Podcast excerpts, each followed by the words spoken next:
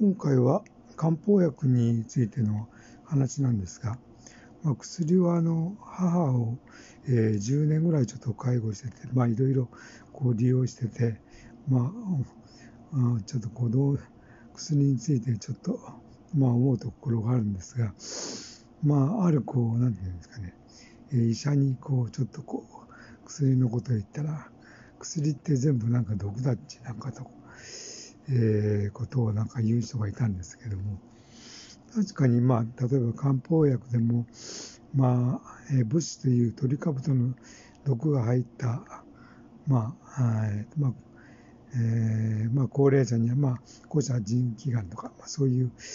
えー、漢方薬に入ってるんですけれども、まあ、確かに、そう、あの、毒なんですよね。で、まあ、ちょっとこう飲ん、最初にこう飲んだ時には、まあ、ちょっとなんか元気が出るような気が、あまあしてるようなあ感じなんですけど、まあ長くこう飲んでると、だんだんその毒が回ってきてなんか、えー、体が弱っていくというような感じで。なんで、こう、昔のこう中国の人っていうのは、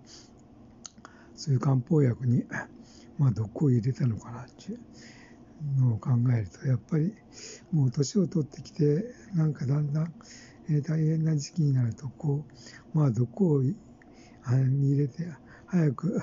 あの、亡くなってしまう方が、まあ、本人もなんか楽じゃないかなと考えて、そういう毒をあ入れたんじゃないかなと思うんですよね。で、まあ確かにその毒を入れれば、まあ、なんていうんですかね、そのこう、こう、あの、免疫っていうか、そのこう、あの、こう、毒に対してやっぱり体が抵抗して、えー、ちょっとなんか、若干なんか、良くなるような感じがするっていうのは、まあ確かにあると思うんですよね。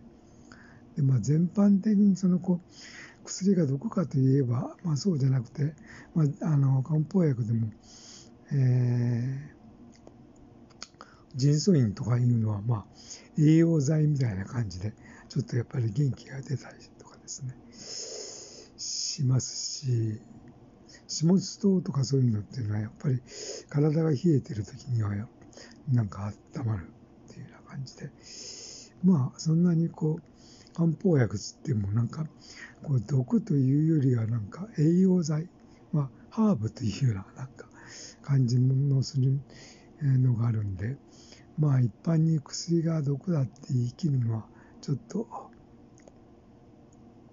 間違ってるんじゃないかなと思うんですよね。で、まあ最近の話では、えー、コロナのワクチンでたくさん死んだ人がいましたが、やっぱり、えー、薬ってなんか例えば病気になるとちょっとでも良くなろうという人をこう騙してやっぱりなんか金儲けをするっていうちょっとなんか、えー、不心得な人がいたりとかしてですね、そういう意味で、あんまりなんか、あの薬にやっぱり頼るっていうのはあんまり良くはないとは思うんですが、